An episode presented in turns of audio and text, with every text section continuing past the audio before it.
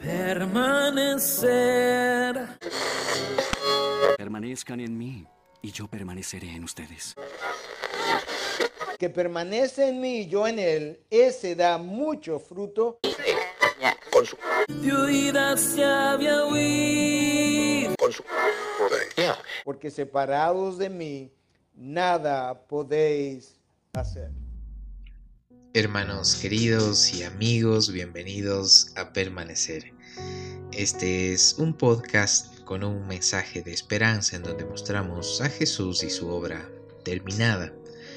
Continuamos con la serie Yeshua y en este episodio seguiremos maravillándonos de Jesús con el objetivo de que su persona sea expresada través de nuestras vidas hasta reconocerlo como la plenitud de aquel que todo lo llena en todo, como nuestra satisfacción del alma. Iremos a la siempre fiel y verdadera palabra de Dios. En el libro de Juan capítulo 6 verso 35 vemos al maravilloso Jesús afirmar nuevamente que es Él quien puede llenar la vida de quien toma la decisión de aceptarlo, seguirlo y aprender de Él. Jesús les dijo, Yo soy el pan de vida, el que a mí viene nunca tendrá hambre, y el que en mí cree no tendrá sed jamás.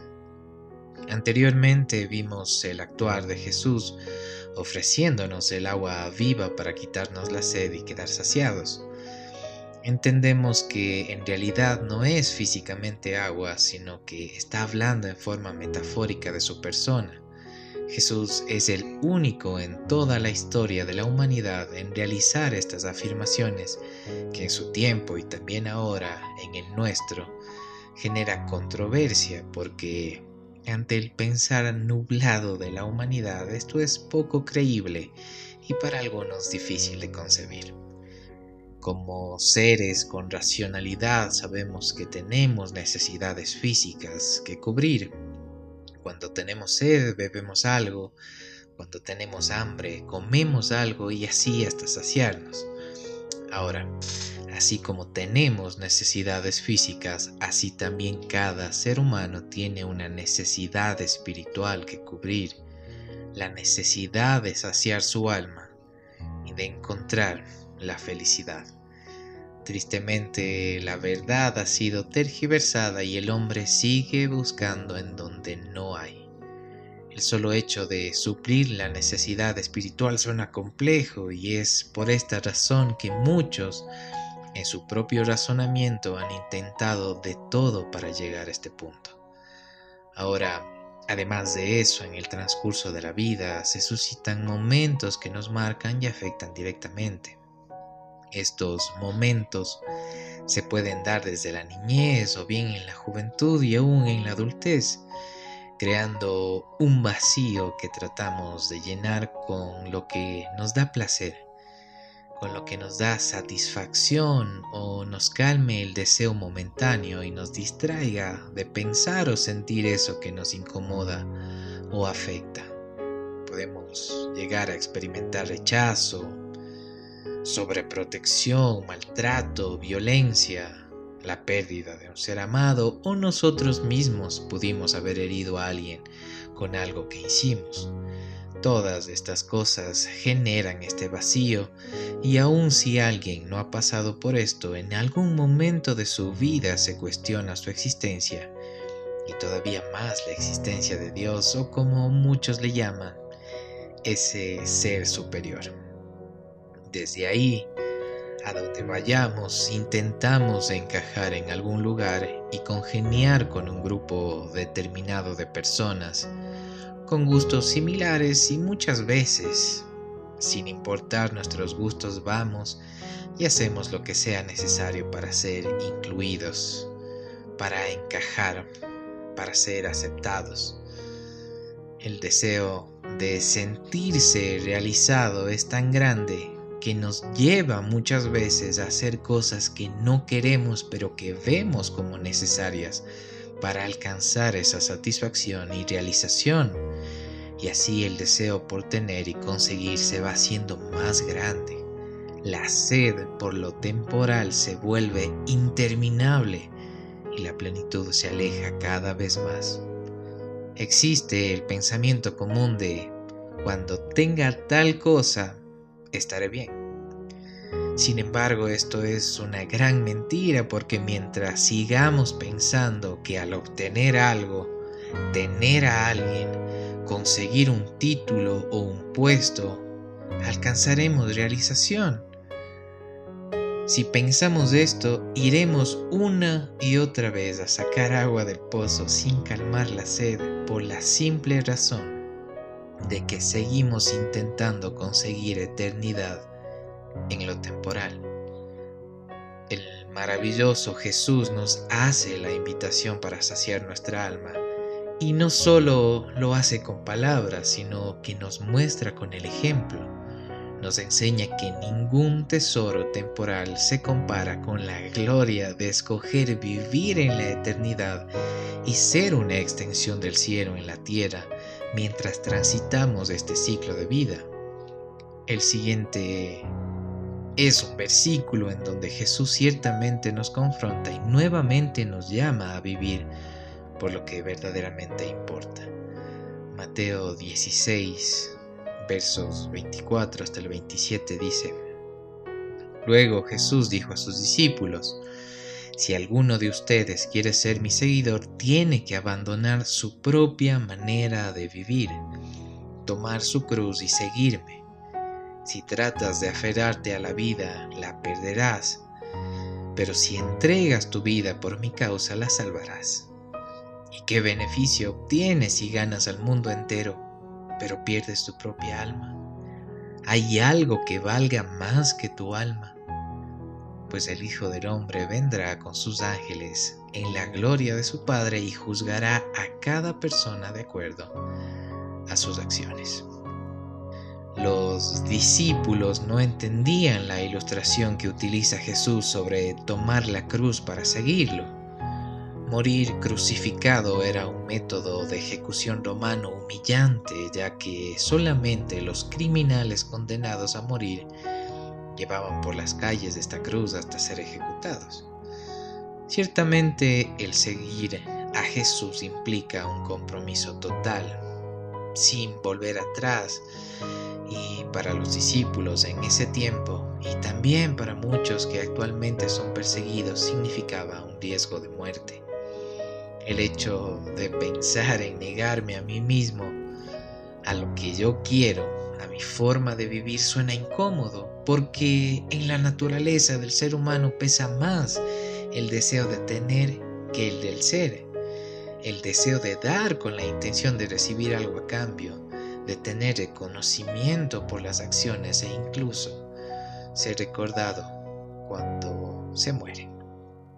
El afán de acumular trae frustración, el poner mi esperanza en lo que pueda hacer y tener se canjea por insatisfacción, se canjea por algo vacío. Y una persona vacía hace vacías a las personas que le rodean. La mayoría tiene mentalizado su plan de vida en sus estudios, sus trabajos, dejando a Dios de lado y tristemente muchos ni siquiera incluyen a Dios y no estoy diciendo que estudiar o trabajar esté mal, para nada. Lo que digo es que si Dios no es el motivo principal para llevar a cabo mis actividades, me estoy desgastando porque no estoy poniendo mi esperanza en Él, sino en lo que pueda llegar a conseguir. Y ciertamente esa es una seguridad no muy estable. Jesús nos enseña que al llevar un compromiso incondicional y presentar nuestra vida en servicio a Él, encontraremos satisfacción. En cambio, si tratamos de mantenernos en comodidad siguiendo liturgias vacías para no ser criticados, señalados o evitar burlas, estamos poniendo en riesgo nuestra eternidad nuestra vida se encierra en sí misma y es ahí cuando de verdad perderemos el propósito para el que hemos sido creados. El seguir, aprender y entregar nuestra vida por Cristo nos garantiza el sentido de nuestro existir y eso se canjea en plenitud. Cuando no conocemos al maravilloso Jesús, tomamos decisiones como si no hubiera vida después de la muerte. En realidad esta vida es la introducción a la eternidad y la forma en que vivimos este breve lapso decide nuestro estado eterno. Todo lo que podamos conseguir en la tierra, es decir, los tesoros temporales, honores sociales y reconocimientos más altos no nos dan acceso al cielo. Causa de esto es que el hombre no haya plenitud por más que se esfuerce en conseguirla, porque sigue enfocado en su manera egoísta de vivir. Y es aquí en donde quiero preguntar, ¿estás satisfecho con tu vida? Anteriormente vimos lo importante que es orar de acuerdo al Salmo 139, versos 23 y 24, que dice, Examíname, oh Dios, y conoce mi corazón, pruébame y conoce los pensamientos que me inquietan. Señálame cualquier cosa en mí que te ofenda y guíame por el camino de la vida eterna. Si todavía no sentimos o no has sentido que has llegado a un estado de plenitud es porque aún no has conocido a aquel que todo lo llena en todo. Estoy hablando, claro, del maravilloso Jesús.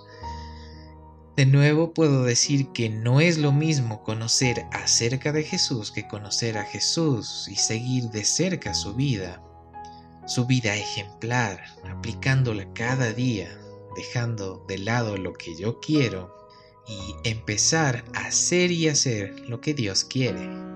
Pero, ¿por qué deberíamos hacer lo que Dios quiere y no lo que yo quiero? He aquí la respuesta por parte de Dios mismo. Porque mis pensamientos no son los de ustedes, ni sus caminos son los míos, afirma el Señor.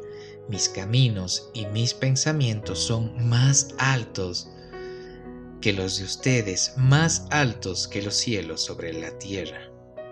Porque yo sé muy bien los planes que tengo para ustedes, afirma el Señor, planes de bienestar y no de calamidad, a fin de darles un futuro y una esperanza.